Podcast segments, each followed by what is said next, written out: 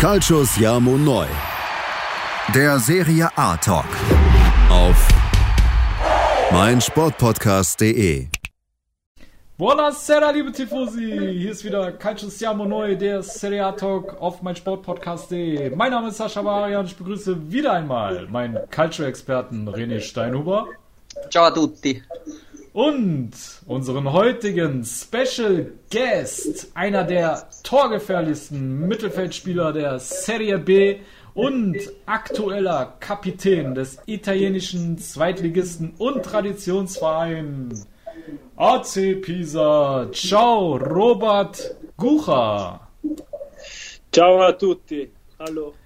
Schön, dass du da bist, Robert. Äh, René und ich, wir freuen uns sehr darüber, da du Ja. als alter Italien-Legionär einiges äh, über deine Karriere äh, zu erzählen hast. Deswegen äh, haben wir dich eingeladen in diesen äh, Podcast. Und ja, ich denke, wenn ein Spieler wie du seit 13 Jahren in Italien kickt, ähm, für Vereine unter anderem den FC Genua, Frosinone Calcio, Vicenza und wie eben erwähnt dem AC Pisa, dann hat er wahrscheinlich einiges zu erzählen über, äh, über seine Erfahrungen. Und ja, aufgrund dessen, dass du schon so lange äh, dort lebst, eigentlich könntest du deinen Namen ja schon in Roberto Gucha ändern. Oder wie siehst du das? Ja, danke vielmals einmal, dass ihr euch bei mir gemeldet habt. Mir Ja. freut es immer wieder, wenn ich von der Heimat äh, solche Podcasts oder Interviews eben auch äh, teilnehmen kann und macht immer wieder Spaß, ein bisschen was zu erzählen, weil wie du schon gesagt hast, ein bisschen was habe ich erlebt. Ja, Und ja, also italienisches Leben ist sicher nicht, nicht das schlechteste und von dem her glaube ich, ja, warte da interessante Geschichte hoffentlich und ich hoffe, dass ich jeden ein bisschen was, der sich für meinen Lauf eben interessiert oder dass ich das anhören will, dass ich denen ein bisschen was mitgeben kann und ein bisschen was erzählen kann. Ja, das denke ich auch. Also wir haben ja einiges recherchiert über dich. Ähm, da ist auf jeden Fall was Interessantes dabei für alle Tifosi. Ähm, worauf ich als erstes eingehen möchte, ich meine, du bist eigentlich gebürtiger Grazer und ähm, als Österreicher in Italien, äh, allein das finde ich schon sehr interessant aufgrund der unterschiedlichen ähm, ja, Lebensweise der beiden Völker. Daher meine Frage, erste Frage an dich. Fühlst du dich schon wie ein echter Italiener oder sticht da immer wieder noch der Steirer aus dir raus? Äh, eigentlich, eigentlich eher das Erste. Also es, es ist mittlerweile wirklich so, dass ich, wenn ich nach Hause komme, ähm, ab und zu darauf hingewiesen werde, dass ich mich wieder mal wie ein Steirer verhalten soll und nicht wie, die, wie der Italiener beim Autofahren oder bei den Essenszeiten oder was auch immer. Ja. Merkt man mittlerweile, dass ich, dass ich schon Jahre da bin. Aber es, es ist trotzdem cool, auch äh, hier ein bisschen was, ja, wenn mir wer besuchen kommt oder eben die Frau runterkommt oder was auch immer, das Steirische ein bisschen wieder zurückzubekommen und jeder Heimaturlaub wird genossen, weil ich doch nicht so oft nach Hause komme. Aber wie gesagt, es ist doch, wenn man jetzt rechnet auf 13 Jahren, ist es doch eine lange Zeit und ich glaube schon, und es ist auch der Grund, warum ich da so ein Ansehen habe, weil ich mich bestens eingefügt habe in Italien und die eigentlich, oder mich keiner mehr als, als Italiener sieht, äh, äh, als Österreicher sieht. Und, und von dem her glaube ich, das schon, auf das bin ich richtig stolz, weil ich doch jetzt auch immer wieder bei Interviews oder eben ja, Sportreportern das Kompliment bekomme, dass man bei mir gar nichts mehr hört, dass ich Ausländer bin und das ist eigentlich das, was ich mir als erstes Ziel gesetzt habe, wie ich nach Italien gekommen bin und ja, das, das, das ist schon, schon schön, als halber Italiener doch akzeptiert zu werden. Also ich muss schon sagen, äh, das, was mir jetzt als allererstes auffällt, ich muss dir ein Kompliment machen, weil ich finde, man hört gar nicht, dass du seit 13 Jahren in Italien lebst. Dein, also ich bin jetzt kein Österreicher. René, du kannst das besser beurteilen wie ich. Aber ich bin find- begeistert von seiner äh, steirisch-österreichischen Sprache. Also, Also, die, das- also- total sympathisch. Die Steirer haben sowieso eine sympathische Sprache. Also Ja. ich finde auch, du bist 100% der Steirer, du warst überhaupt nie in Italien. Ja, ne? Also, Also sprachlich hörst du es nicht, dass der äh, schon seit 13 Jahren in Italien lebt, ne? Nein. Ja, ich, bin, ich, bin extra jetzt vier, fünf Tage daheim gewesen in Graz, damit ich da wieder ein bisschen reinkomme, weil ich mich vorbereitet habe auf, auf dieses Interview. Also. Ah, ah, sehr gut. Okay. ja, das war eh eine Frage, die ich da stellen wollte, ob das äh, jetzt erlaubt gewesen ist, quasi, dass du nach Österreich kommst, weil beim ersten Lockdown habe ich ja gelesen, im März, da hattest du ein Interview gegeben, da war das nicht erlaubt, dass du quasi in die Heimat kommst.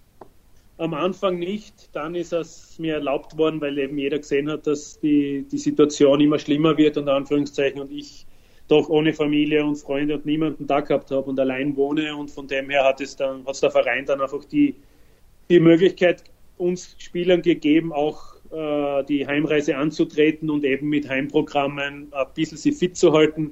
Okay. Und dann, nachdem das eh länger gedauert hat, ist das nachher eh also ein bisschen hinfällig gewesen und dann Mhm. Ja, war eigentlich im Endeffekt dann einen Monat später war jeder, jeder dann zu Hause. Ja. Ich habe gelesen, äh, du nimmst einmal auch ein Stück Heimat mit äh, nach Italien. Das hast du mal in einem Interview vor fünf Jahren gesagt. Ist es immer noch aktuell, dass du die äh, Mannschaft bzw. die Spieler mit Buntigammer Bier versorgst aus der Steiermark? Oder ist das ein Gerücht? Nein, es ist, die Mannschaft, die Spieler werden nicht versorgt, aber der, der zu mir in die Wohnung kommt, ah, okay. wird, wird, wird, ab und zu mit Buntigammer versorgt. Aber ich habe mich mittlerweile auch schon ans italienische Bier gewöhnt, das gehört der Steirer einfach dazu. Und ja, solange es in einem Ausmaß ist, was okay ist, solange der Trainer nicht aufkreuzt in der Wohnung, ist es, ist es erlaubt und passt. Gut, dann äh, lass uns mal zum Status quo kommen, äh, lieber Robert. Und zwar haben wir eben ja schon erwähnt, dass du mittlerweile beim Traditionsverein AC Pisa äh, spielst. Äh, bevor wir zum Sportlichen kommen, äh, gilt ja Pisa als sehr beliebtes Urlaubsziel äh, mit ja, etlichen Touristen, gerade aufgrund des schiefen Turms äh, der bei euch rumsteht. Fühlst du dich ähm, wohl in der, äh, ja, in diesem beliebten Urlaubsziel Pisa ähm, oder gibt es tatsächlich Sachen, die dir nicht so gut gefallen äh, an deiner, ja, in Anführungszeichen neuen Heimat? Nein, also es ist so, dass die, die Stadt ist super. Ähm, es ist aber so, dass von den Spielern her das Erste, wenn man herkommt, ist die Empfehlung, nicht in Pisa zu wohnen.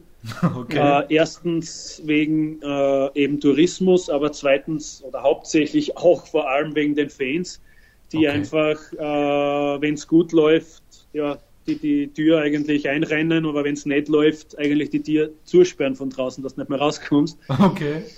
Also es ist so, dass es wirklich, die Fans sind da wirklich extrem verrückt, positiv verrückt.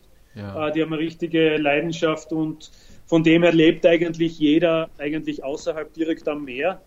Äh, ich bin da mit ein, zwei Spielern in Viareggio, ja. circa 20 Kilometer oder 20 Minuten außerhalb. Ja. Wunderschöner Ort, äh, direkt am Meer, also eigentlich dort, wo die Leute Urlaub machen, habe ich das Glück zu leben. Wow, und fahre diese 20 Minuten oder Viertelstunde, 20 Minuten zum Training Mhm. Und ja, so sind wir eigentlich alle aufteilt, weil es in der Stadt selbst einfach ja, nicht, nicht lebenswert ist, unter Anführungszeichen, mit dieser Euphorie und mit dem Tourismus. Und von dem her, glaube ich, haben sich jetzt heuer in dieser Saison erstmals zwei Spieler entschieden, in der Stadt zu sein. Und es ist bedingt wegen den Kindern, wegen der Schule. Mhm. Und sonst, sonst eigentlich lebt jeder, jeder eigentlich außerhalb. Krass. Wow, okay, krass. Ja, weil, äh, ja ähnliches äh, Erlebnis oder ähnliche Sachen hat uns der Manuel Scavone aus Bari erzählt. Der hat auch gesagt, wenn sie verlieren, dann gehst du am Abend besser nicht in die Stadt. Ähm, von dem her ist es schon ziemlich interessant und die Frage war eigentlich für später geplant, aber von dem her können wir schon ein bisschen darauf einsteigen, weil wir uns auch eben für Fanszenen und für Kurven und so auch begeistern. Ähm, wie siehst du da im Verhältnis jetzt Pisa aufgestellt, also stimmungsmäßig und so, ähm, weil es ja sehr, sehr viele, vor allem in den unteren Ligen, also Serie B und Serie C sind sehr, sehr viele Traditionsvereine mit sehr starken Ultras und Gruppen. Ähm, wie siehst du da die im Vergleich? Oder wenn du jetzt sagst, du pickst ein spezielles Spiel äh, heraus, was war stimmungsmäßig für dich da eines der prägendsten Erlebnisse da in so in deiner 13-jährigen Karriere? Also eines der, der, letzten Erlebnisse, was wirklich unglaublich waren, war eben dieser Auf, das Aufstiegsspiel, das Playoff-Finale in Triest wo mhm. eben das Stadion schon für die U21-Europameisterschaft hergerichtet worden ist und die Fans direkt eigentlich an der, an der ohne Barrieren eigentlich äh, direkt am Spielfeldrand waren und da haben wir einfach das Finale, das Hinspiel ist 2-2 ausgegangen, wo wir dann die Tor Auswärtstorregel und so hat nicht gezählt. Das heißt, es war ein richtiges Endspiel einfach. Und wir sind dorthin und es waren, glaube ich, von uns 8000 Leute dabei und es waren insgesamt 25.000 oder 27.000 Leute im Stadion, äh, um den Aufstieg in die zweite Liga zu schaffen. Wow. Und das ist, ist wirklich ein unbeschreibliches Gefühl gewesen. Es sind auch aus Österreich, aus der Heimat eben 30 oder 40 Leute kommen. Die, die reden heute noch von dem Erlebnis. Das ist wirklich, das kann man nicht erzählen oder eigentlich, da muss man dabei sein. Das Gleiche ist bei unseren Heimspielen äh, die, das ist einfach, es gibt Stadien, wo man einfach als Gegner nicht gerne hinfährt und Pisa ist eines davon. Also das war damals schon, wie ich mit Frosinone daherkommen bin. Äh, das, das war immer so, aber es gibt eben, wie gesagt, es gibt wirklich vier, fünf Vereine in der Serie B auch, die vom Publikum her sicher äh, den Serie A-Vereinen nichts nachstellen. Ja, ja. Hm. Okay, wow. Sehr cool, sehr cool. Ja. Ähm, was mir dazu noch einfällt, wir haben nämlich bei uns im Podcast immer wieder mal einen Gast, einen Experten von Hellas Verona eingeladen und der hat mich doch gebeten, ich möge dich unbedingt fragen, ob du dich noch an das Spiel erinnern kannst, Vicenza gegen Hellas Verona im Mai 2017 und zwar lag ihr da 1 zu 2 vorne bis zur 90. Minute und dann habt ihr das Derby tatsächlich noch in der Nachspielzeit mit 3 zu 2 verloren und für ihn als Hellas-Fan hat er gesagt, also allein die Stimmung, wie das durch das, ähm, durch das Medium TV rübergekommen ist, hat er gedacht, das, äh, das Dach fliegt vom Stadion. Also das ist auch so ein spezielles Erlebnis für dich oder, oder als Spieler nicht ganz so wie für den Fan damals. Nein, nein, das wäre eines der anderen Spiele gewesen von anderen Vereinen, wo ich eben gesagt hätte, das ist äh, ja, Gänsehautstimmung. Das Spiel habe ich natürlich so schnell wie möglich aus meinem Kopf gestrichen. Jetzt hast du mich wieder erinnert dran. Aber nein, es war einfach so, dort bei dem Spiel, wir haben dort Trainerwechsel gehabt, wir sind dorthin um das Derby, die haben um einen Aufstieg in die Serie A mitgespielt, bei uns ist um einen Abstieg gegangen, Klassenerhalt. Haben ein super Spiel gespielt und dann in der 90. Minute einen Konter gehabt, wenn wir den absch richtig abschließen, ist das Spiel vorbei und wir werden zu 99 Prozent den Klassenerhalt schaffen. Nur Romulo und Co. haben uns dort dann wirklich, also ja, das Spiel noch gedreht und uns eigentlich ja damit den Abstieg besiegelt gehabt, unter Anführungszeichen. Es waren zwar noch ein paar Runden zu spielen, aber vom Mentalen her war das der richtige Todesschlag, unter Anführungszeichen.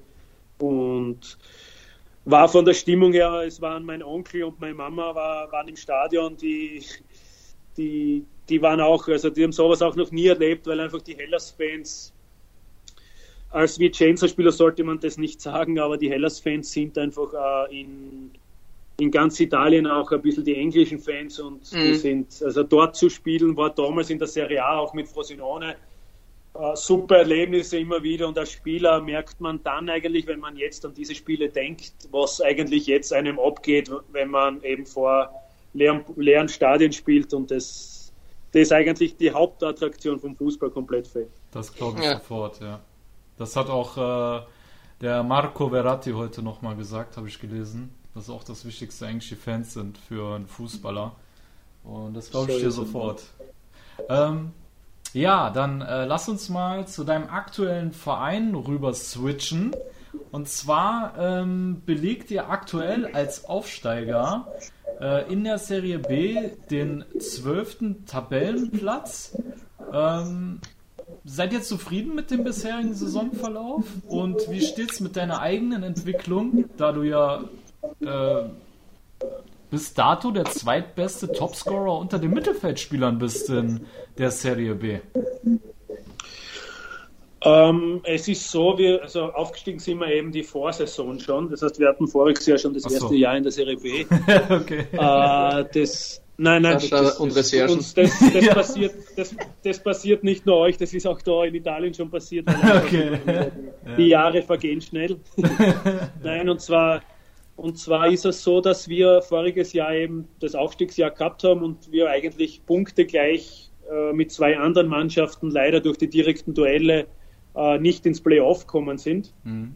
Wir haben dort äh, super Saison gespielt gehabt und heuer die Erwartungshaltung war natürlich höher als im ersten Jahr. Ähm, es ist aber so, dass wir trotzdem als Ziel des, den Klassenerhalt haben und die Mannschaft ziemlich gleich geblieben ist. Von dem her, wir hatten, der Trainer hat ein paar neue Sachen probiert am Anfang der Saison, wo eben äh, dann ja in der Defensivphase ein bisschen mehr zulassen geworden ist und dann haben wir gleich mehrere Tore bekommen und obwohl wir eigentlich gute Spiele gehabt haben und auch nicht gewusst haben, warum wir vier Tore gekriegt haben, äh, ja, hast dann eigentlich vom Resultat her eigentlich sehr schlecht ausgeschaut. Dann haben wir wieder ein bisschen zurückgegriffen auf unsere alte Taktik oder Strategie oder diese Kompaktheit, die uns eigentlich ausgemacht haben. Mhm. Und da hat man dann gleich wieder gesehen, dass wir eigentlich keinem Gegner unterlegen sind. Es ist so, dass in der, der, Liga darf man nicht verlieren. Das heißt, jeder Punkt ist Goldes wert, wenn man das, die, die Tabelle ein bisschen verschieben kann und die Punkte sammeln kann. Also von dem her sind wir jetzt seit sieben Spielen umgeschlagen. Genau.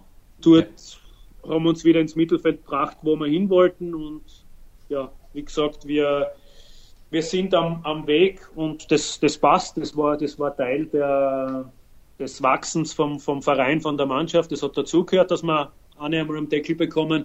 Das mhm. war auch gut so und jetzt da haben wir dann gut reagiert und eigentlich uns als Mannschaft noch mehr gefunden und von dem her ja, kann man sich nicht beklagen. Was das Persönliche betrifft, ist es für mich eine super Saison, was Tore und Assists betrifft. Äh, der Trainer hat mir einfach eine andere, andere Position. Seit zwei Jahren spiele ich jetzt auf der Halbposition im Mittelfeld oder eben als Zehner mhm. in der also im Ballbesitz kommt dort natürlich zu mir Abschlüssen zu entscheidenden Spielszenen, wo ich einfach entscheidende Pässe spielen kann oder eben auch so wie heuer schon zwei Elfer rausholen kann oder so, wo ich einfach öfter im gegnerischen Strafraum bin. Und von dem her macht es eigentlich seit zweieinhalb Jahren mit dem Trainer richtig Spaß, weil der hat in mir Sachen gesehen, die sonst keiner gesehen hat, mhm. weil mhm. die, meist, die meiste Zeit haben mir die Trainer vor die Abwehr gestellt, äh, als intelligenter Spieler mit zwei Kontakten, Wechselpässe, Spieleröffnung wo man natürlich sehr viel Drecksarbeit macht, aber, aber weniger auffällt. Mhm. Und der Trainer hat einfach andere Sachen in mir gesehen, auch, er hat zwar das erste Jahr in der dritten Liga auch so gespielt bei, bei ihm, aber dann hat er mir dort schon anklingen lassen, dass er mit mir was probieren will.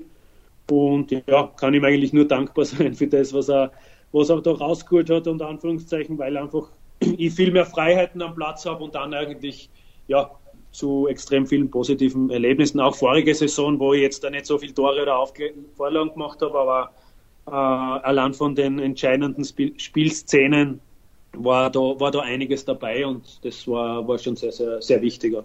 Sehr schön, sehr gut. Gut, dann würde ich sagen, weil die 15 Minuten sind schon rum, ich würde sagen, wir gehen ganz kurz in die Pause und äh, dann kommen wir noch zu deinen Anfängen bei, äh, bei Pisa zu sprechen äh, weil es ja da ziemlich chaotisch war. Da kommen wir nach der Pause zu. Liebe Tifosi, ihr hört uns gleich wieder bei Calcio Neu, der Serie A Talk auf mein Sportpodcast.de. So, liebe Tifosi, da seid ihr wieder bei Calcio Neu, der Serie A Talk auf mein Sportpodcast.de. Wir machen weiter mit unserem heutigen Spezialgast, Robert Kucher vom AC Pisa. Und ja, wir wollten jetzt, lieber Robert, äh, auf deine Anfänge beim Traditionsverein kommen, denn äh, wie ich da recherchieren konnte, war die erste Saison eher chaotisch in Pisa. Äh, man hat 25 neue Spieler wild zusammengekauft, hieß es in dem Artikel, und es gab insgesamt drei Trainerwechsel. Da wollte ich dich fragen, was da los war.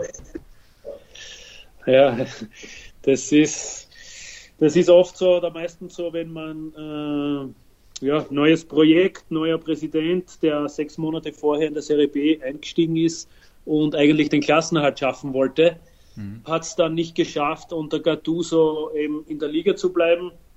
Und dann irgendwie, ja, wollten sie alles auf Null setzen und einfach die, die Spieler, die abgestiegen sind, alle weg. Ich glaube, ein Spieler ist geblieben, das ist dieser Masucci, der äh, eben heute auch noch da ist.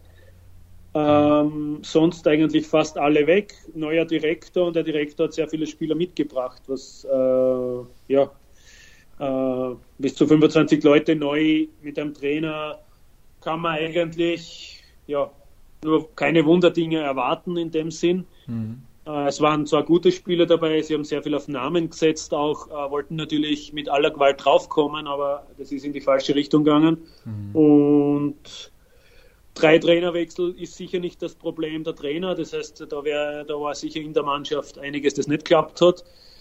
Äh, ja, ist dann so gewesen, dass wir im Playoff äh, mit dem dritten Trainer gleich in der ersten Runde dann äh, unglücklich ausgeschieden sind, aber wir hätten da nichts mehr verdient gehabt. Mhm. Und da war es ja schon ein sehr turbulentes Jahr, was, was jetzt nicht nur die Ergebnisse trifft, was, äh, betrifft, was Trainerwechsel betrifft. Es ist so, dass die Fans zwischendurch uns einmal überrascht haben als Beispiel äh, und auf einmal mehr in der Kabine waren als wir, also mehr Fans in der Kabine als wir und von Fans rede ich jetzt nicht. Okay. Von, von Fans habe ich jetzt nicht gesprochen, von diesen Fans, die einfach nur beschimpfen, sondern wirklich die Fankurve, also mhm. wirklich äh, von denen, die, die die Stadionsperren haben, die man wirklich als Ultras auch kennt. Die wollten ein Ausrufezeichen setzen und ich kann nur sagen, so viel Angst habe ich in meinem Leben noch nie gehabt wie in der Situation. Krass. Also sie waren war auch wirklich also gewaltbereit. Die waren gewaltbereit, die da bei euch in der Kabine standen. Ja, die, die waren, ja, waren, das ist schön ausgedrückt, gewaltbereit. Wow. Äh, ist aber so, dass der Chef von den Ultras die unter Kontrolle hat. Hm. Äh, das, das war einfach so ein Ultras-Aufstand, was, wie man wie man sich wirklich vorstellt, wie man es auch im Film Hooligans teilweise sieht. Wow. Also es ist so, dass, dass man es wirklich, wenn man nicht dabei ist, kann man sich das nicht vorstellen. Und, und wenn da irgendwie was gewesen wäre, ich war da wirklich knapp davor, dass ich sage, was hat das für einen Sinn, weil wir haben dann für, glaube ich, eine Woche, äh, wer wollte, einen Leibwächter vor der Haustür auch gehabt. Das mhm. heißt, äh, die wissen, wo wir wohnen und was weiß ich, wie sie gedroht haben. Das heißt, jeder, der sich nicht sicher fühlte, vor allem die mit Familien und so, äh, haben, ja, haben, haben das zur Verfügung gestellt bekommen. Mhm. Äh, es ist dann aber so gewesen, dass nach ein paar Tagen der, der Präsident gesagt hat, wir fahren und sind dann nach, keine Ahnung, Novara oder so, sind wir äh, zehn Tage einkasaniert gewesen, also komplett weg von da. Das heißt, dass wir eigentlich ja, weg aus Pisa ja. und waren dort einkasaniert, haben dann zwei Spiele von dort aus gespielt mhm. und mit dem neuen Trainer auch und ja, hat sich dann alles ein bisschen beruhigt eigentlich. Es war dort der Trainer, war der, der Pazienza, der damals auch bei Neapel und Juve, also in der Serie A und eine super Karriere gemacht hat. Der war in seinen Anfangsjahren mhm. mhm. und super Trainer. Man sieht, dass er die Top-Trainer gehabt hat als Spieler. Der hat sich in einer Situation befunden, was, was wirklich jeden Leid dann haben. Aber das war einer, der wirklich auch, wie man sagt im Fußball, die Eier in die Hand genommen hat und wirklich auch sich vor die Mannschaft noch trotz dieser ja, trotz dieser ganzen Fans, die reinkommen sind, hat er sich vor die Mannschaft gestellt und das war dem sehr hoch anzurechnen, einfach weil er ja, weil er, da hat man gemerkt, er hat in Neapel jahrelang gekickt, also den ist auch Der dachte, es ist ein Kindergeburtstag. ja, genau, genau. Sie gesagt, hey Jungs, was habt ihr? Ist alles chillig hier. ja, das habe ich mir aber auch direkt jetzt gedacht, so, ähm, weil die, wie du es jetzt beschrieben hast, das äh, war ja ähm, bei Neapel ähnlich gewesen, ne? als Gattuso da. Äh, das ist nicht nur in Neapel, das ist gang und gäbe. Ich habe das bei Frosinone damals gehabt, nur sind halt dort äh, nur die Ultras, also wirklich die drei, vier Hauptchefs sind ja. reingekommen in die Kabine und haben einmal aufgedreht. Aber Unfassbar. dass wirklich so viele Leute das einmal da waren, das, das ist, aber das ist in Italien gang und gäbe und das ist einfach dieses Ultras-Leben und solange ja keine Gewalt angewendet wird, ist mhm. es ja Teil vom Fangeschäft, aber wie gesagt, es ist dann schon so, dass es, wenn du dich da drinnen befindest, schon ja, in einer Situation ist, wo man sich wirklich, wo man sich oft denkt, was hat das alles für einen Sinn? Also, haben Sie die dann, haben Sie die dann auch einzelne Spieler rausgepickt, weil äh, das sieht man auch öfter, dass die dann eine spezielle Ansprache haben wollen mit dem Kapitän oder so und dem dann zu vermitteln, sie müssen mehr bluten für das Trikot, äh, denen dann den anderen Mitspielern quasi weiß zu machen, dass es, was es bedeutet, für das Trikot zu spielen, oder wollten sie einfach nur zeigen, hey, wir sind da, wir sind stark und passt auf, sonst gibt's eine auf die Mütze, oder wollten sie euch quasi in, de, in dem Augenblick äh, symbolisieren, ihr gebt nicht alles für das Trikot, oder um was glaubst du, ist es da gegangen? Ja, grundsätzlich ist es so, dass es normalerweise schon das ist, was du jetzt gesagt hast, eben mit äh, auf auf das, ja, die Führungsspieler, die, die schon lange dort sind, äh, Beispiel bei, von denen nehmen und, und, und. Mhm. Äh, wir müssen, ja, eben für dieses, für das Trikot bluten und, und, und. Äh, da in der Hinsicht haben sie zwei, drei Spieler rausgesucht, nicht persönlich, aber man hat gemerkt, wie es reinkommen sind, weil die sind auch unter Anführungszeichen jetzt nicht angegriffen, aber fast angegriffen worden. Okay. Äh, das ist auch der Grund, warum der Trainer sie dann eben äh, eingriffen hat. Den haben sie dann aber eh zu viert gleich wieder mal in der Ecken gesetzt. Wow. Aber, wow. aber wie gesagt, dort war es nicht mehr lustig, das war nicht unter Kontrolle und mhm. die anderen Sachen waren bei anderen Vereinen einfach, ja, es war bei Vicenza, wie wir abgestiegen sind, sind wir mit dem, mit dem Bus, also die ganz ganze Spiel eigentlich mit Eier und Banane aufs Spielfeld. Das war mal das letzte und dann, das war eigentlich das wenigste. Dann nach dem Spiel haben wir müssen äh, über, also bis Mitternacht sind wir im Stadion gesessen und haben dann unseren schwarzen Sack bekommen, wo wir unsere Fußballschuhe und alles Mögliche reingegeben haben und Flutlicht aus und sind dann bei der Auswärtsfansekte, also übers Feld mit diesen Säcken gelaufen bei Dunkelheit. Krass. Und der, der Linienbus, also der Linienbus von der Stadt Vicenza hat uns beim Auswärtssektor abgeholt. Wir sind alle rein, alle am Boden gelegen, damit es ausschaut, als wäre der Linienbus leer. oh, krass.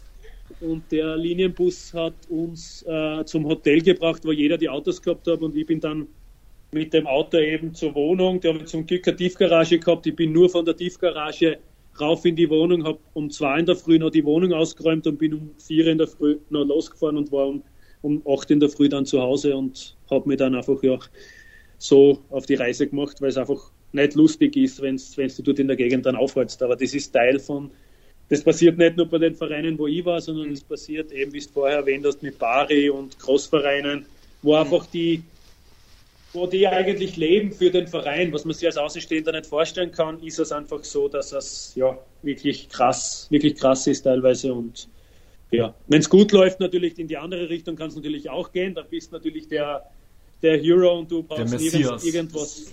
Genau, du gehst dort in ein Lokal und äh, in Frosinone teilweise habe ich für Monate kein Essen und kein Trinken zahlen müssen, egal wo ich hingegangen bin mhm. äh, weil sie einfach so dankbar sind für das, was wir erreicht haben oder was wir geschaffen haben. Und das ist die andere Richtung, aber die andere Richtung ist natürlich auch, ja, ist Teil vom Sport, aber solange es nur Leidenschaft bleibt, ist okay, aber wenn es dann wirklich handgreiflich wird, ist der Spaß eigentlich, ja.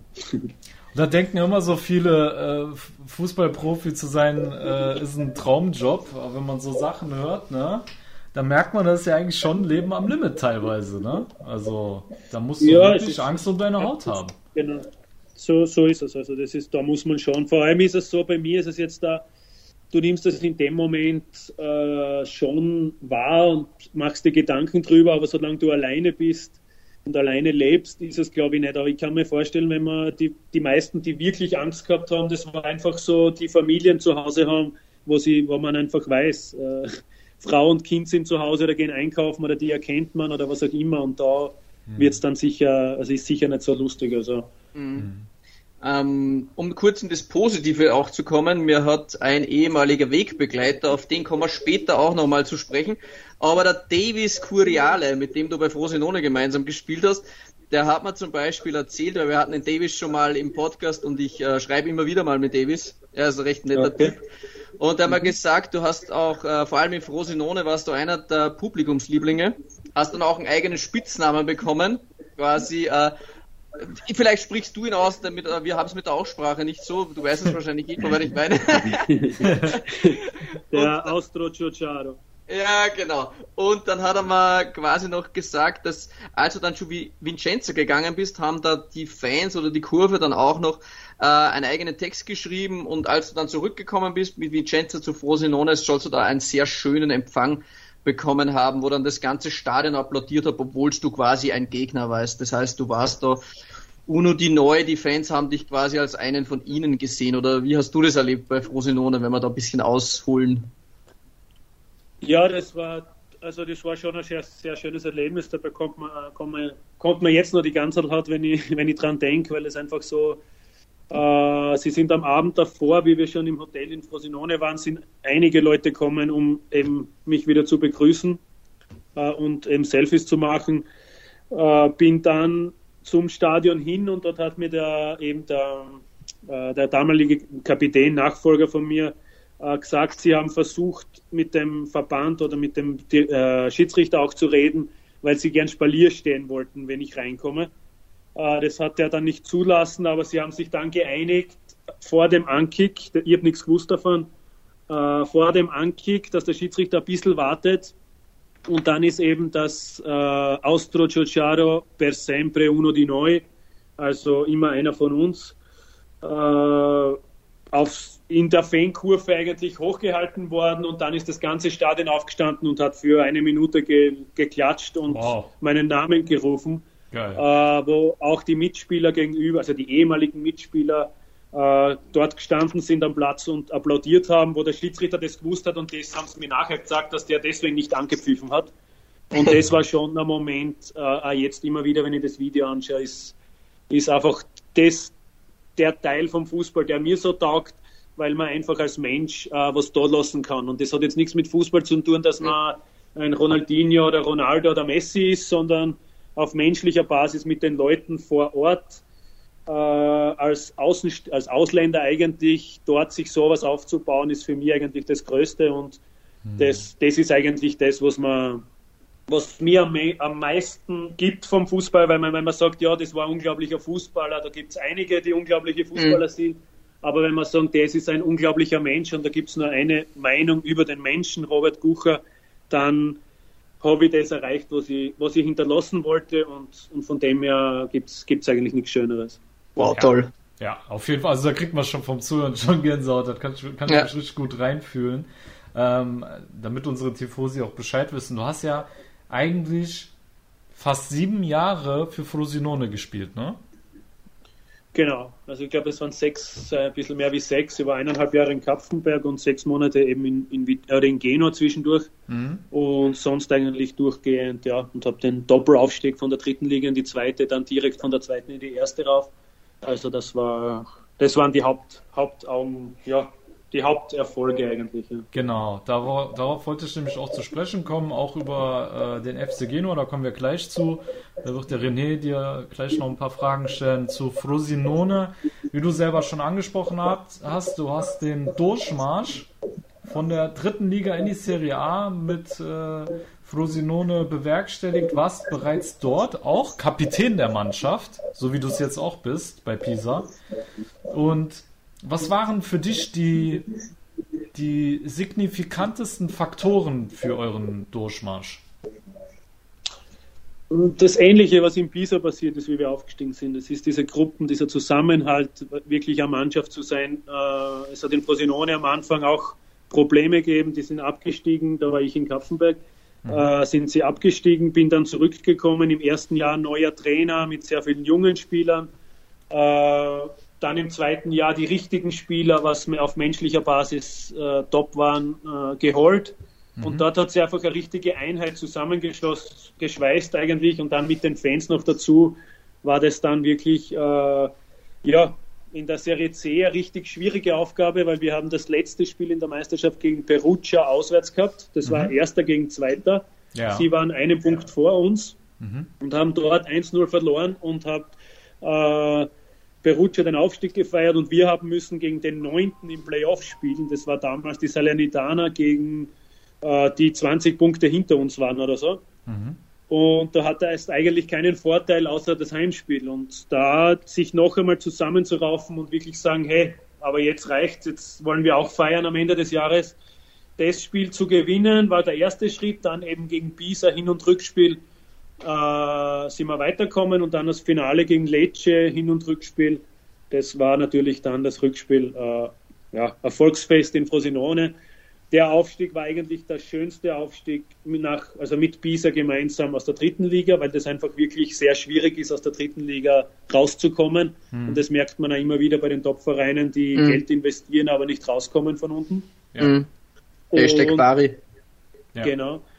Und ja, da gibt es Catania, da gibt es mhm. einige Beispiele, die einfach ja. äh, immer wieder versuchen rauszukommen und es nicht schaffen. Und, und da war es dann in der Serie B, hat, das war eigentlich so ein bisschen eine Euphorie. Das war, das, die Spiele sind vergangen und du warst irgendwie da vorne dabei und hast nicht gewusst, warum und gewinnst immer, gewinnst und ja, dann ist ja. es auf einmal so weit gewesen, dass du mal einen Aufstieg spielst und irgendwann haben es dann nach dem Spiel so gefeiert, dass es eigentlich äh, ein Aufstieg war. Und dann haben wir eigentlich erst alles realisiert, dass schon wieder eine Saison vorbei war und wir wieder was Großes geschaffen haben. Mhm. Und das war dann wirklich erst bei der Auslausung im Trainingslager, wenn du dann erfährst, dass gegen Milan, Inter, Roma und Juve spielst, dann weißt du eigentlich, was du wirklich gemacht hast.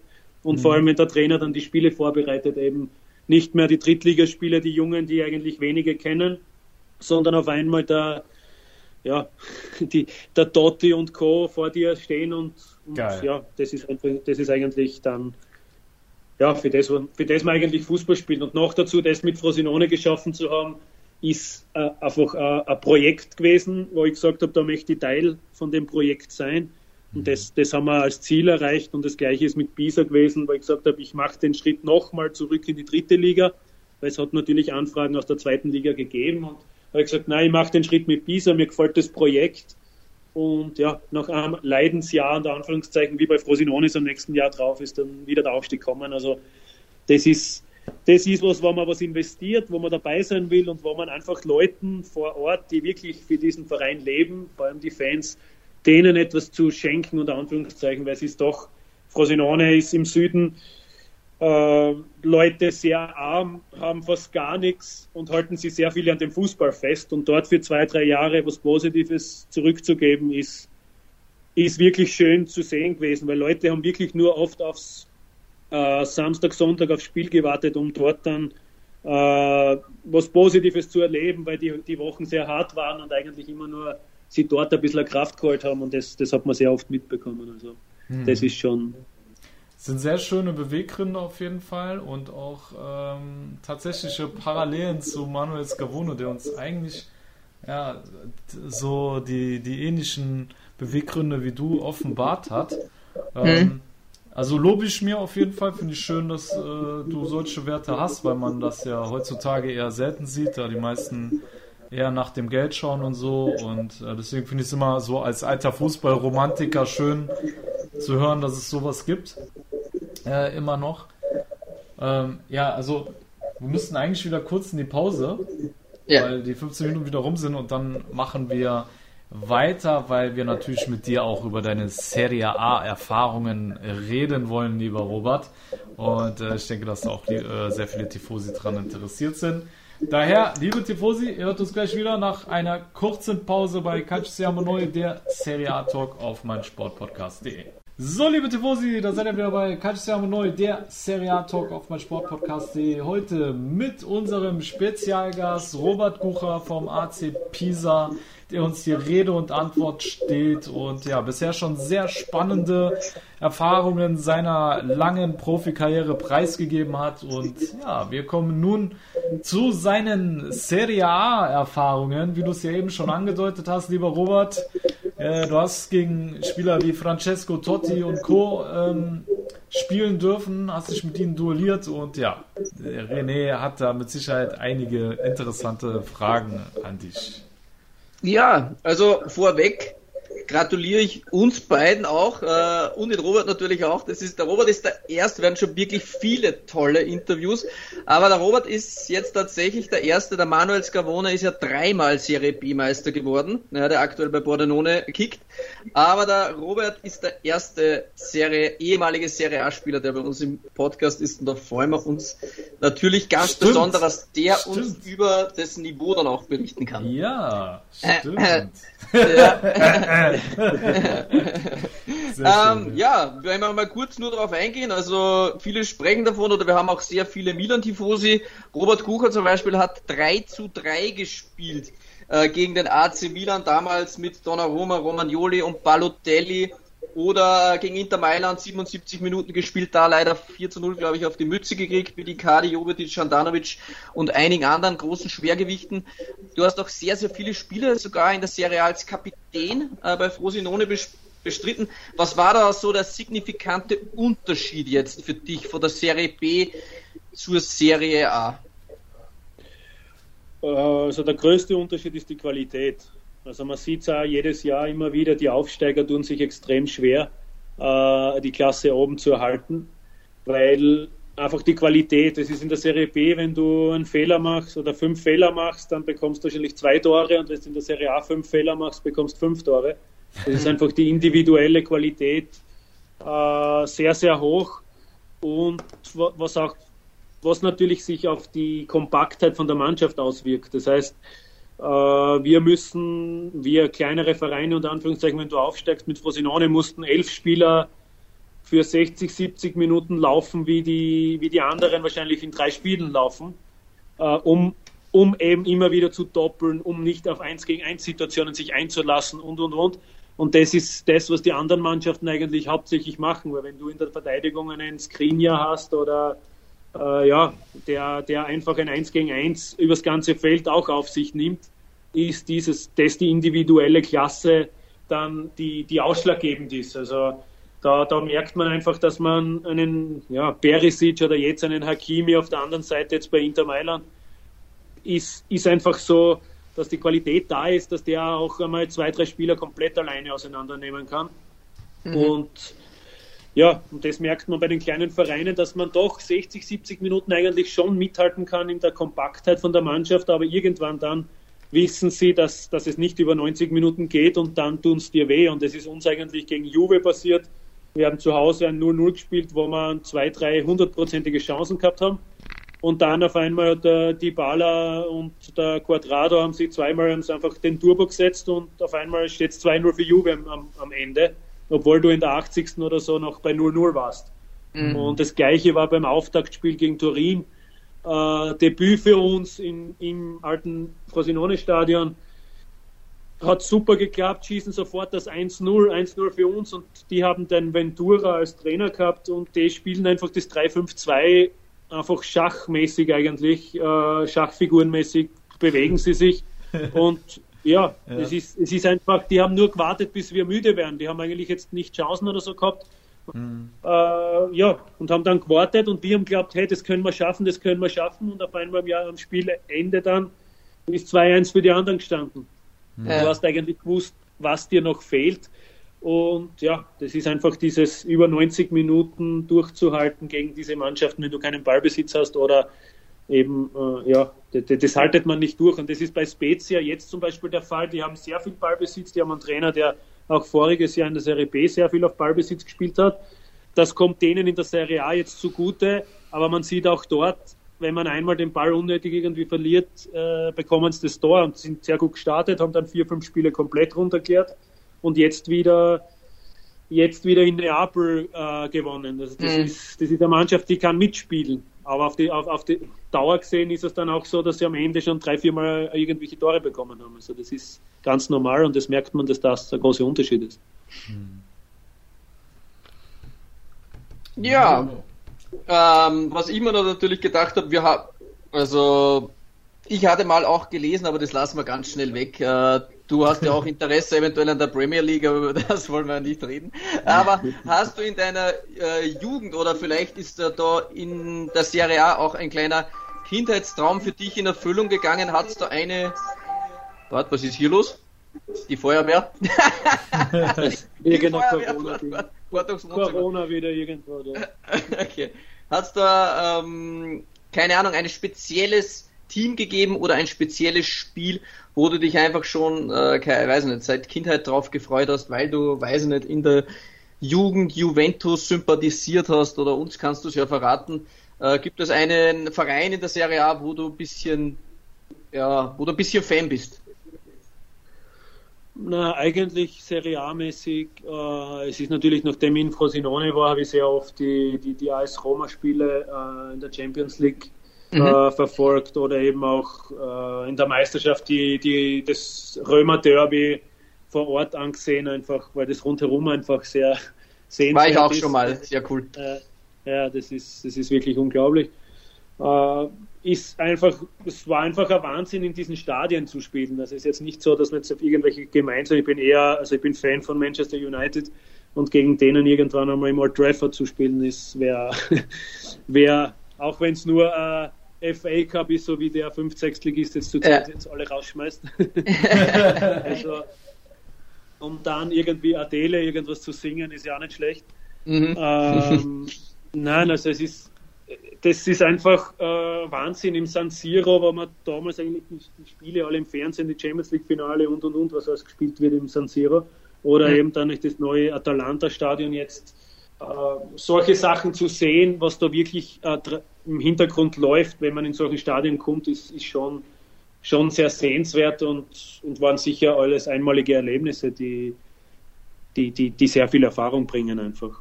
Ja, ja. Das glaube ich sofort, definitiv. Gab es denn irgendein Spiel, wo du sagst, der Serie A-Spieler hat mich mit Abstand am meisten beeindruckt?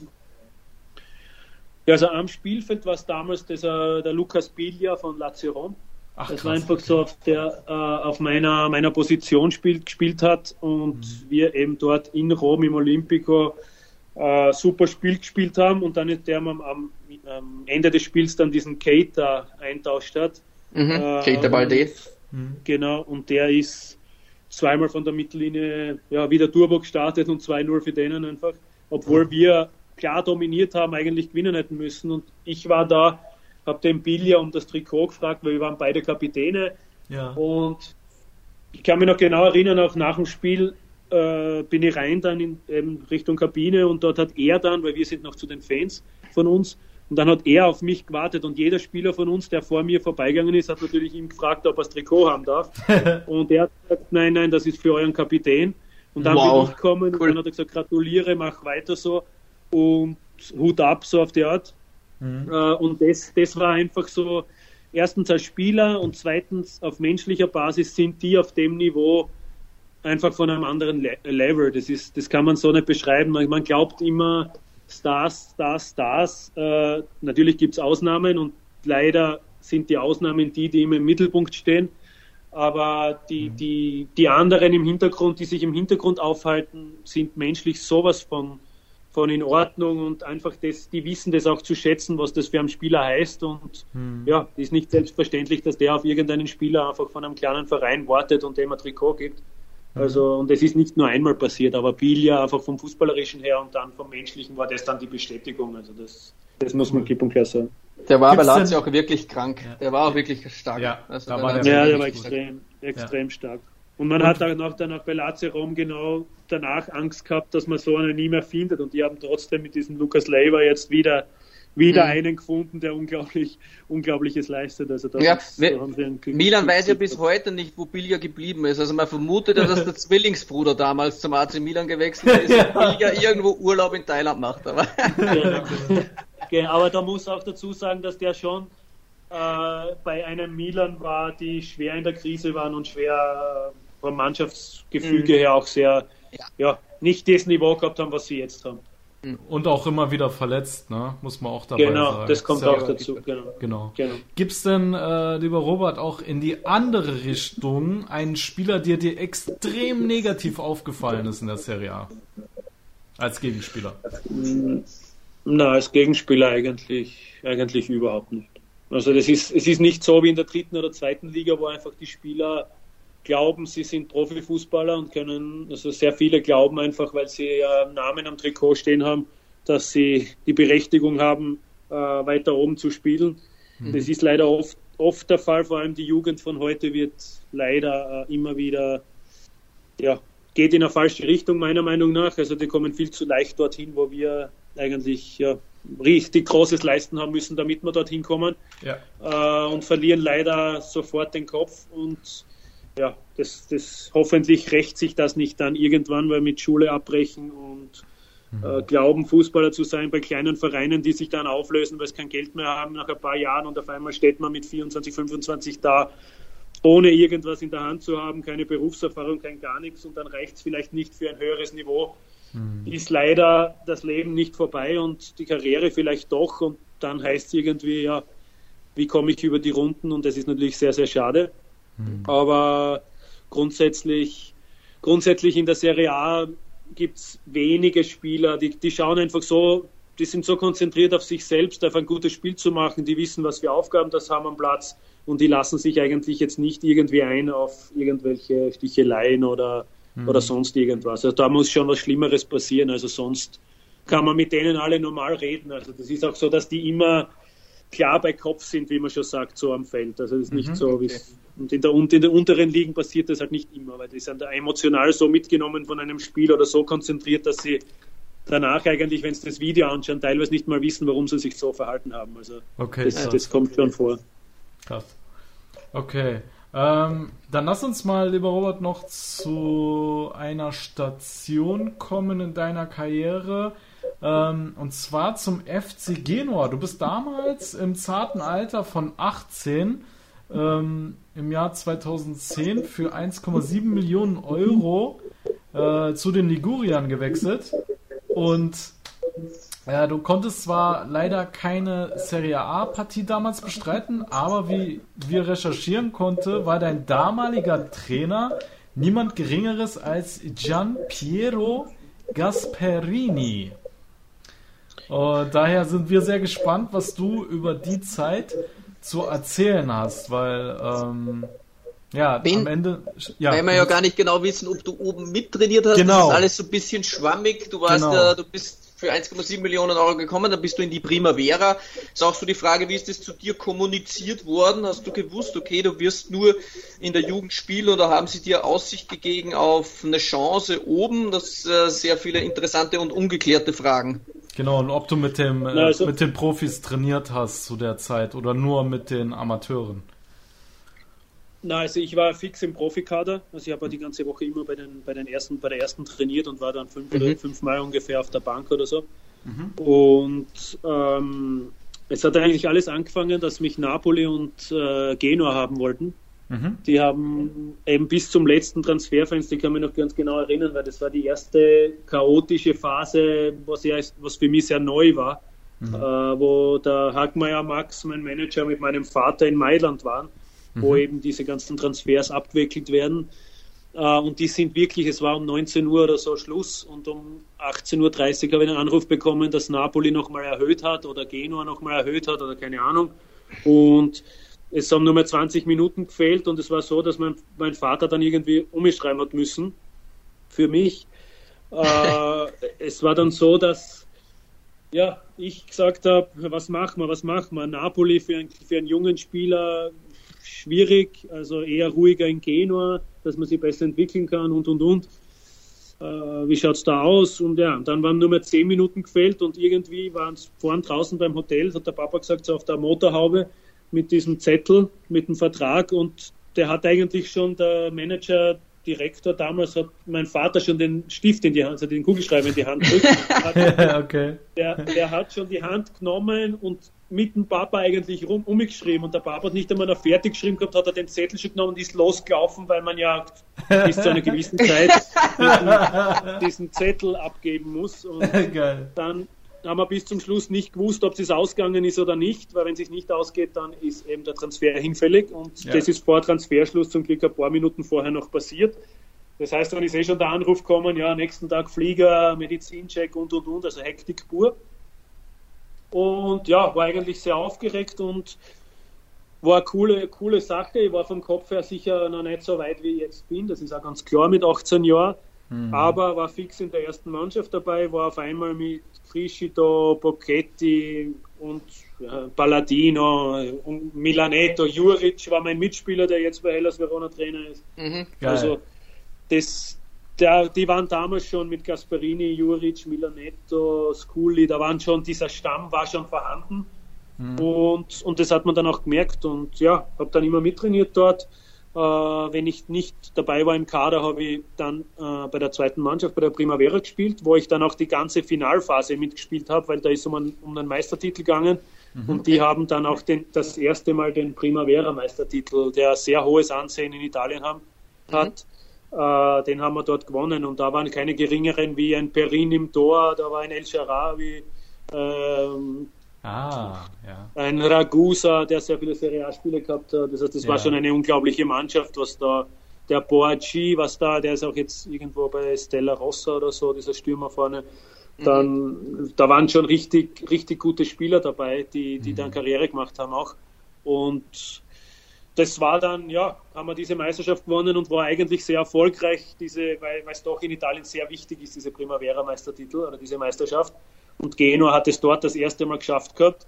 Und ja, die haben sich dann eben entschieden, dass sie gesagt haben, nach den sechs Monaten, wir, geben, wir leihen dich nochmal nach Frosinone aus, damit du Spielpraxis sammeln kannst und dann kommst du zu uns zurück und dann bist bereit.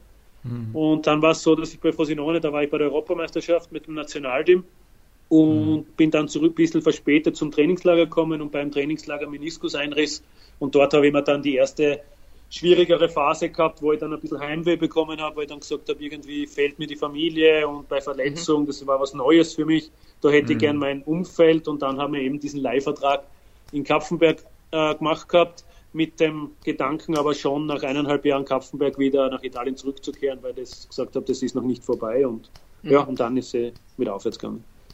Sehr wow. cool. Ähm, du hast jetzt sehr viele interessante Namen genannt und ich möchte unseren Instagram-Admin, dem Paul, natürlich auch die Frage ermöglichen. Der haben wir das schon vor einem Monat gesagt, wie wir den ersten Termin gehabt haben für unser Interview. Bitte stell den Robert Kucher die Frage, er muss nur einen Namen nennen. Moscatelli oder El Sharabi? Wer ist technisch beschlagener? das ist schwierig, schwierige Phase, äh, Frage. Ähm, Moscatelli. Moscatelli, der Ronaldinho der Serie B. Ja. genau. Moscatelli ist einfach, äh, der ist jetzt mit 40 Jahren, voriges Jahr, jetzt ist er bei uns im Trainerstab aber der ist voriges Jahr wirklich, also auch heuer noch, der geht raus, legt sie die Bälle auf und schießt von Mittel, eigentlich vom, vom, vom Mittelkreis aufs Tor ohne Aufwärmen. Also das ist einfach, unglaublich. Äh, äh, äh, also wirklich unglaublich, wie man, wie man sowas machen kann. Also auch heute wieder, weil einer sich dann hat beim, beim Match ist er dann ohne Aufwärmen rein und hat gleich zwei, drei Aktionen wieder gemacht. Fallrückzieher sowieso, wenn es geht. Also, das, also der ist wirklich ein Wahnsinn, ein super Typ und rechts, links, also wirklich, wirklich ein Wahnsinn und es ist schon eine, Ehre, dass ich mit dem noch äh, doch solche, den Erfolg noch feiern habe können und wir zwei als Kapitäne äh, doch die Mannschaft so führen haben können, war schon richtig, richtig super. Und ja, also El Sharawi ist, ist einfach äh, vielleicht 70 Minuten am Spielfeld nicht zu sehen, aber hat dann auch natürlich diesen, diesen Fuß, der dann irgendwie ja, eine Aktion machen lässt, wo man sagt, hey, wie, wo war der jetzt 70 Minuten und auf einmal ist er da. Und so war das, so war das damals bei, bei der Primavera auch schon. Okay. Da hat es wirklich meiner Meinung nach am Anfang äh, Spieler gegeben, die mir persönlich besser gefallen haben, weil sie einfach viel präsenter waren und und und. Ja. Aber der El Sharawi ja. hat die Spiele entschieden und das war, das, das, das, das hat er dann beibehalten und ja, wir haben uns dann einmal in Rom wo er gerade zu als Roma gewechselt ist, war ich bei, bei den medizinischen Checks eben dies, ist in dieser Villa Stewart in Roma, wo, wo alle die medizinischen Checks machen. Und mhm. da ist er gekommen und da haben wir dann wieder mal tratscht mit seinem Vater und so. Da ist er gerade wieder zurückgekommen. Und ja, mhm. super Typ, auch äh, also super Typ und, und super Fußballer und ja, hat seinen Weg, hat seinen Weg gemacht, den man damals schon erkannt hat, also, dass der mhm. sicher weit geht. Also wir haben auch ziemlich viele Milan-Tifosi. Willst du denen verraten, wie El Charavi so privat tickt? Äh, eigentlich ein ruhiger, ruhiger Typ, einfach ruhiger Typ, herzlich lieber Mensch, äh, für jeden Spaß zu haben. Mhm. Äh, also man, äh, es, es, ist diese, diese Frisur, die er damals so ein bisschen, dieser Pharaone, was er war, das ist ja. alles ein bisschen das Schauspielerische, das, nicht, das ist nicht er, das ist sein, seine Art und Weise, wie er sich ein bisschen schützt, unter Anführungszeichen. Also ja, mhm. der, der, der, der, das ist ein, ein super Typ, also da, da, da, da gibt es gar nichts. Also. Ja. Mhm. Der zweite Name, der mich, äh, glaube oder alle Tifosi sehr brennt, äh, Ivan Juric natürlich. Also das gemeinsam mit Ivan Juric gespielt.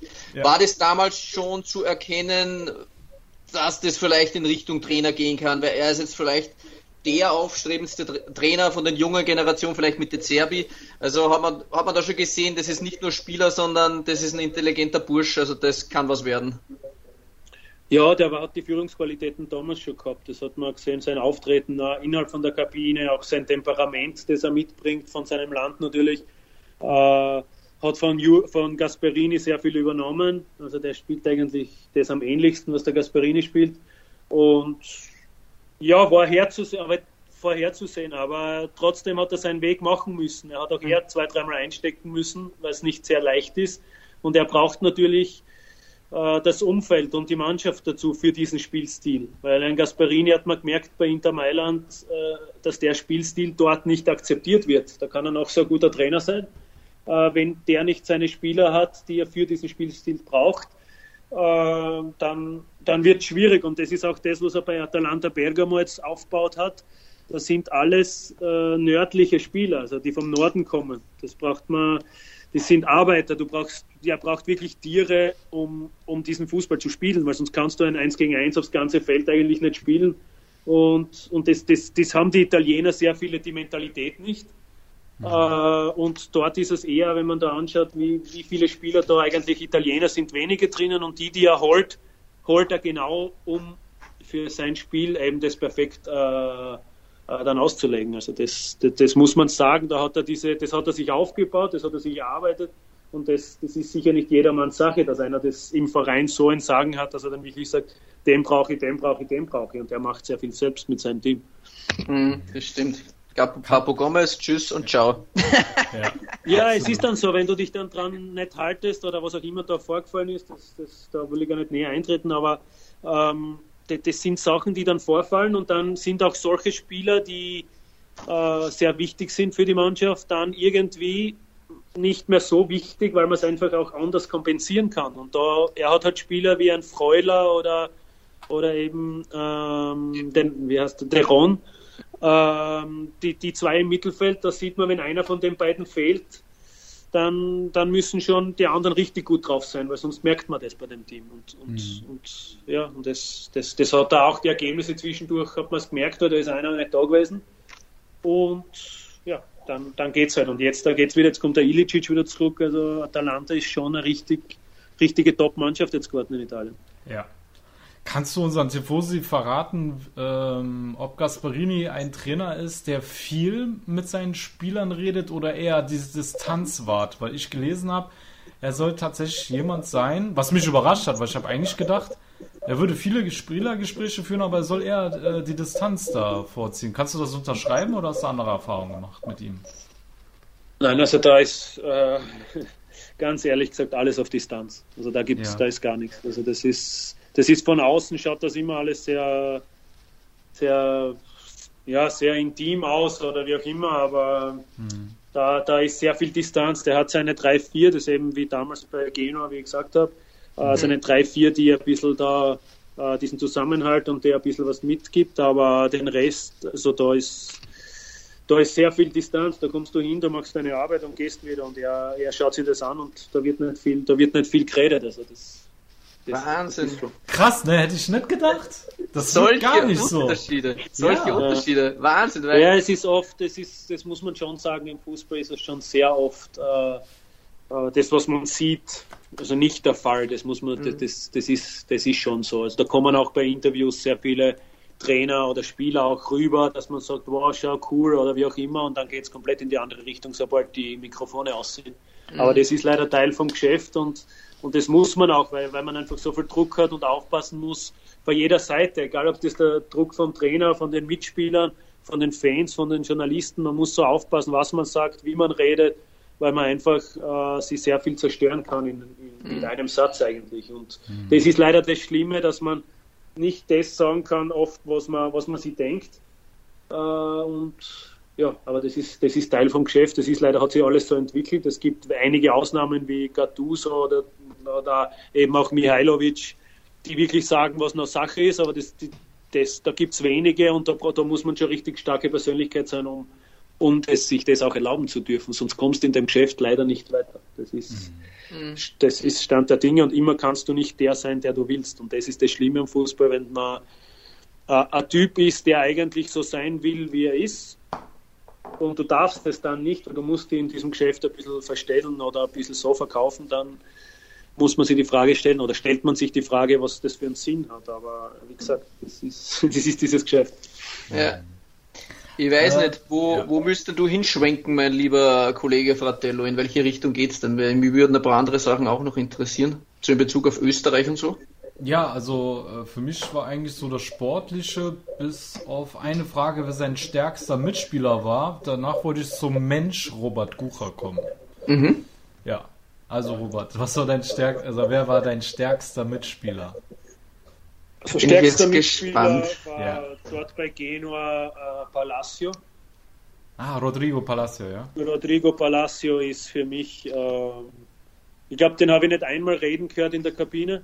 Der kommt rein mit seinem Zopferl hinten drauf und sitzt dort und im Training läuft er mehr wie alle anderen und, und ja, ist mit so privat, war man dann draußen natürlich, hat man, hat man natürlich äh, Gespräche und so und hat mir auch gratuliert dann zum Aufstieg und solche Sachen und auch mhm. jetzt, wo wir wieder im Cup gegen Bologna gespielt haben, ist er sofort herkommen oder sonst, also das, das sind alles Typen, die nicht vergessen oder die wissen mhm. schon, was, um was rundherum läuft, aber das sind einfach so das ist in der Serie A, dieser Zusammenhalt, diese Mannschaftsgefüge, wie es in der dritten und zweiten Liga ist, das gibt es in der Serie A nicht. Da kommt man wirklich hin, macht seine Arbeit und geht wieder. Also da muss schon mhm.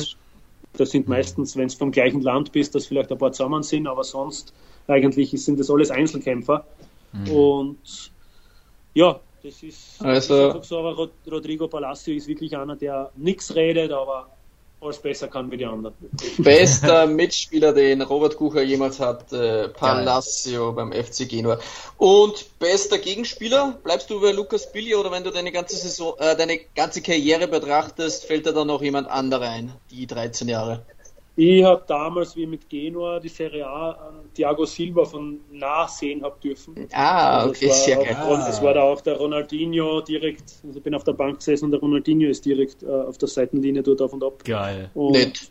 Geil. Das, das, das, da war noch ein Bato, der noch ganz jung war, oder wie ich da war der Beckham, wo, keine Ahnung, da war ein Spieler, das kam halt, aber trotzdem Thiago Silva war von der, mit dem Alter, mit als der Verteidiger diese Robustheit mit dem Ding, das war, das war einfach ein Wahnsinn. Aber, da, aber in der Serie A muss man ehrlich sein, du kannst bei jedem Spiel kann man, kann man irgendwen nennen. Also kann man irgendwen nennen, ja, weil äh, ich habe natürlich auch recherchiert, du bist ja Junior-Nationalspieler Österreichs mehrmals U16, U17, U18, U19, U20, dann warst du auch beim Nationalteam dabei. Leider hat es bislang noch für keinen Einsatz gereicht, aber du warst zum Beispiel bei der U19 EM mit Österreich, bei der U20 WM warst du dabei.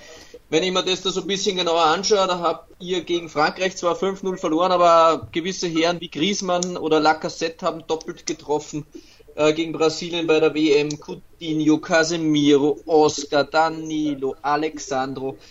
Ja, da waren auch ein paar nette Herren dabei, aber es war dann trotzdem Palacio, der der am meisten in Erinnerung geblieben ist, oder waren die Leute einfach noch zu jung zu dieser Zeit? Oder wer ist da vor den Jugendnationalteam-Spielen da, was ist da, da am meisten in Erinnerung geblieben? Nein, also es ist so, dass wenn man als Mitspieler ist Palacio einfach im Kopf geblieben, weil der wirklich extrem äh, gut ist.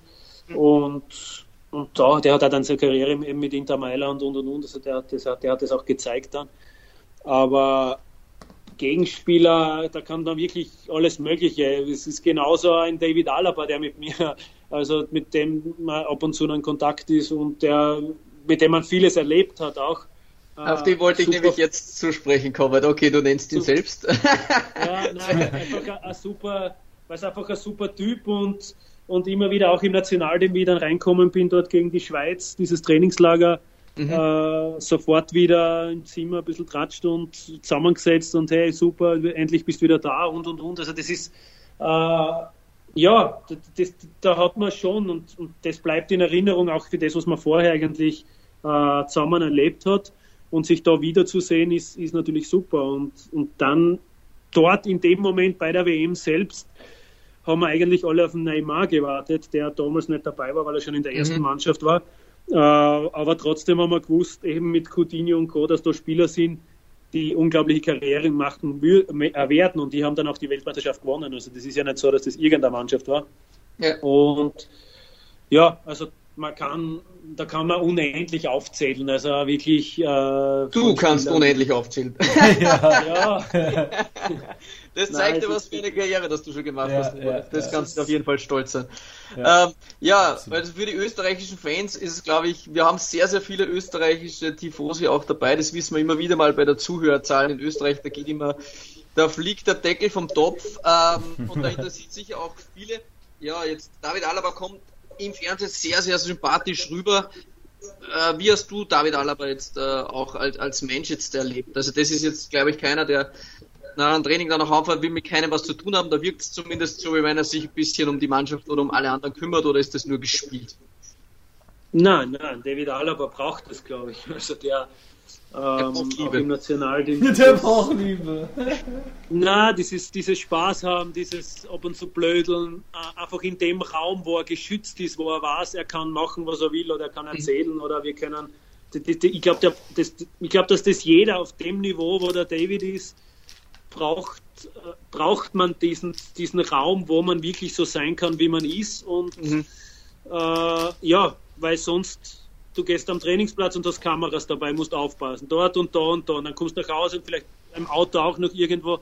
Also, wenn nicht im Hotelzimmer, wo dann? Also ja. äh, dort ist, ist, das ist einfach, dort ist man, ist man geschützt, da kann man ja, sich so geben, wie man ist und da kann man Spaß haben, da kann man einmal an irgendwie äh, ein bisschen verarschen, ein bisschen hackeln und ein bisschen ja, einfach Team Spirit rein, Team Spirit reinbringen oder auch schauen, dass ein, ein Spieler ins Teamgefüge zugefügt wird, der jetzt nicht so oft dabei ist oder wie auch immer. Aber natürlich gibt es innerhalb von der Mannschaft auch natürlich altersabhängig, gibt es natürlich diese vier, fünf, die eher zusammen sind, dann gibt es eher die anderen, die vielleicht von irgendwelchen Ländern herkommen oder für, äh, die die Sprache, andere Sprache reden oder was auch immer. Also die hat man immer, aber sonst braucht man solche Typen, die einfach ein bisschen Spaß, vor allem während den Reisen, während diesen alles Mögliche ein bisschen Spaß reinbringen. Und ich glaube, der David ist, also war immer so einer und wird da immer so einer sein. Also das, das, das, das, das passt zu ihm und das ist so. Das ist perfekt. Danke, Robert, für die intimen Einblicke bis jetzt schon mal. Das ist echt ja. Äh, sehr, sehr nett. Absolut. Ja, dann würde ich sagen, kommen wir langsam mal zum Ende des Podcasts, weil wir jetzt schon über eine Stunde dran sind und äh, wir sind jetzt beim Viertel des Podcasts. genau. Robert genau. also wir könnten locker noch zwei Stunden machen. Material haben wir genug. Aber wir kommen langsam zum ja. Ende. Aber wir haben da was vorbereitet für dich. Und zwar, um genauer zu sein, der René hat äh, zwei alte Weggefährten von dir befragt. Und ja, wir wollen dir äh, das Ganze nicht vorenthalten. Und ja, René, hau raus. Die, die beiden quasi gesehen haben und erlebt haben. Zwei Wegbegleiter. Genau. Einen haben wir ja schon ein bisschen vorweggenommen, der Davis Curiale äh, wie er dich erlebt hat. Und der zweite, da wo ich dann übersteige, ich präsentiere dir mal das, was die zwei über dich gesagt haben. Und der andere ist der Philipp Husbeck von Sturm Graz. Liebe Grüße nach Kroatien. Der Philipp ist gerade auf Trainingslager mit Sturm Graz. Und mit dem habe ich mich heute noch ein bisschen zusammengeredet und dann hat man ziemlich viel auch über den Robert erzählt, weil ihr auch in den Junioren-Nationalteams äh, zusammengespielt habt. Und da will ich mal ähm, sagen, was die zwei uns zu berichten hatten über dich oder wie sie dich erlebt haben, ja. Also der Davis Curiale sagt, es, er ist einfach ein super Bursch, ein richtig schlauer Mensch, sehr intelligent und spricht mehrere Sprachen, hat sogar studiert. Er ist nicht der klassische Fußballer, der nur an Fußball denkt rund um die Uhr. Und äh, Philipp Husbeck hat ein bisschen noch ausführlicher das Ganze angegeben. Also, ihr habt euch mit 17 Jahren kennengelernt, sagt er. Ähm, damals fiel einfach sofort auf, dass er extrem diszipliniert ist, also du, also so wie er mir das geschrieben hat, und ein sehr intelligenter Profi war, mit 17 Jahren schon. Ein sehr positiver Mensch, ein super Fußballer. Dazu kam, dass er unser Kapitän war, ein echter Leader, ein super Kapitän, von dem man alles bekam und der einem immer zuhörte. Für alle hatte er ein offenes Ohr, wenn jemand etwas am Herzen lag, aber er war auch gleichzeitig für jeden Spaß zu haben. Für mich ist es kein Wunder, dass er bis heute mit fast 30 Jahren immer noch auf extrem hohem Level spielt. Ich konnte damals schon sehr viel von ihm lernen, lernen da er einfach äh, für sein sehr junges Alter damals aber schon sehr, sehr weit war. Zwei Wegbegleiter von Robert Bucher, die, glaube ich, vieles bestätigen, was wir schon gehört haben. Äh, ein extrem sympathischer und sehr reifer ja, und ja. Ähm, ein Mensch mit einer großen Persönlichkeit, wie man da auch hören von ehemaligen Wegbegleitern. Vielen Dank an die zwei. Absolut. Danke vielmals, echt, ja. Na, danke vielmals denen. Äh, ist natürlich immer wieder mit Davis bin ich öfters in Kontakt noch. Der, der hat schon ein paar Mal wieder versucht, äh, mich irgendwo hinzubringen mit über auf Sizilien irgendwo, dass wir wieder mal zusammenspielen. Ah, okay. Nein, also na, super, es erfreut mich extrem. Und Hussi, danke vielmals für die, für die Worte. Das ist doch der, mit dem, den ich jetzt da am, am ja, äh, eben mit 17 dann immer wieder über den Weg gelaufen sind. Oder so, dass wir uns einmal gehört haben oder so, oder eben über die Social Media, aber jetzt nicht so, dass die äh, täglich triffst oder, mhm.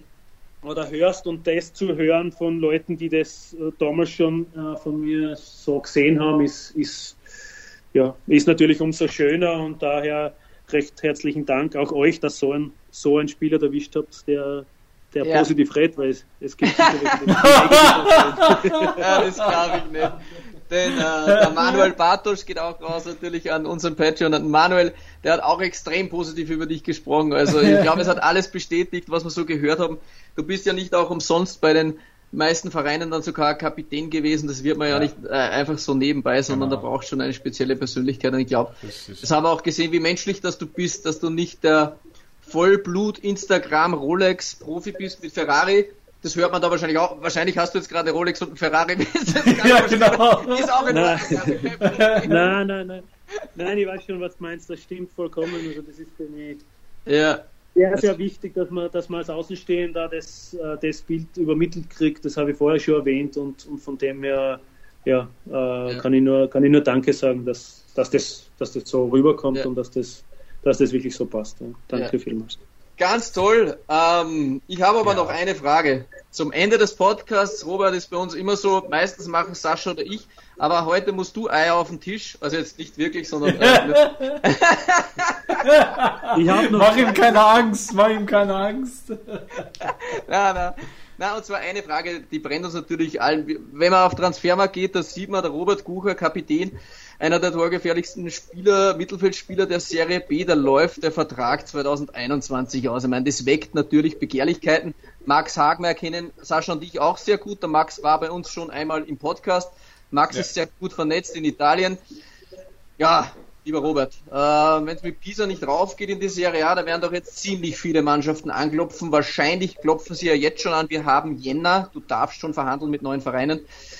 Ja, wie, wie groß ist der Drang in die Serie A oder wie willst du es noch einmal wissen oder sagst du, okay, bei Pisa habe ich alles, vielleicht verlängere ich auch nochmal um drei Jahre? Kannst du schon ein bisschen was ähm, vorwegnehmen? Nein, ich kann, kann ganz offen reden. Ich habe im Verein ganz offen geredet. Die äh, wollen natürlich verlängern. Ähm, haben im November das erste Angebot, abge erste Ab Angebot abgegeben. Die wollten im Juni schon, dann ist das mit Corona zwischengekommen. Mhm. Äh, eben die Saison ist verzögert rauskommen und und und. Und sie haben aber, also die wollten immer verlängern, haben dann im November das erste Angebot geschickt, das wir äh, abgelehnt haben, äh, wie es ganz normal ist bei Verhandlungen. Ja. Äh, haben jetzt da äh, das wieder neues Angebot gestellt, einfach, wo wir einfach ja fast, sagen wir, so eine Einigung eigentlich gefunden haben, was eine Vertragsverlängerung betrifft. Ähm, es ist in Pisa passt alles, es ist, ich bin Kapitän, ich bin Führungsspieler, die haben große Projekte, die wollen das neue Stadion bauen, es soll angeblich, äh, es steht jetzt in den Medien schon, äh, dieser ähm, ein Russe sollte da einsteigen Okay. Ähm, der, der da eigentlich, ja, was Stadion betrifft und und und. Das heißt, die wollen jetzt mit dem Stadion anfangen zu bauen, also umbauen, eigentlich komplett neue Arena machen. Die Bilder sind im Internet eh schon seit, seit Jahren drinnen, mhm. äh, weil sie das okay jetzt von, von der Gemeinde auch bekommen haben. Ähm, da, da läuft das im Hintergrund, was im Entstehen ist, die wollen unbedingt drauf. Das heißt, dort mitzuwirken, aufzusteigen, ist natürlich auch was. Ich weiß auf der anderen Seite aber auch, dass die Jahre vergehen und ich auf das nicht warten kann oder will. Ja. Und von dem her weiß ich auch, dass es Anfragen im Hintergrund gibt. Der Verein hat es natürlich gewusst, weil jetzt haben sie natürlich ein bisschen Gas gegeben, damit es äh, zu einer Verlängerung kommt. äh, ist, ist, ja ganz, ist ja ganz normal, also ist ja ganz ja. ein normaler Ablauf. Ja. Wo, ja. Aber man muss schon dazu sagen, dass wir mit dem Verein ein super Verhältnis haben, wo man es auch ein bisschen locker machen kann. Das heißt, der erste Ansprechpartner wird immer Bisa sein, das wissen sie auch. Von dem her ist es jetzt nicht so, dass es da nie Gespräche gegeben hat oder wie auch immer. Das heißt, äh, das, das, das ist kein, kein Problem von dem her. Äh, ich weiß, es gibt andere Anfragen im Hintergrund. Es ist jetzt ein Serie A-Verein dabei gewesen, ein super Serie B-Verein, der aufsteigen will wieder, ähm, mhm. die jetzt da schon einmal so angefragt haben.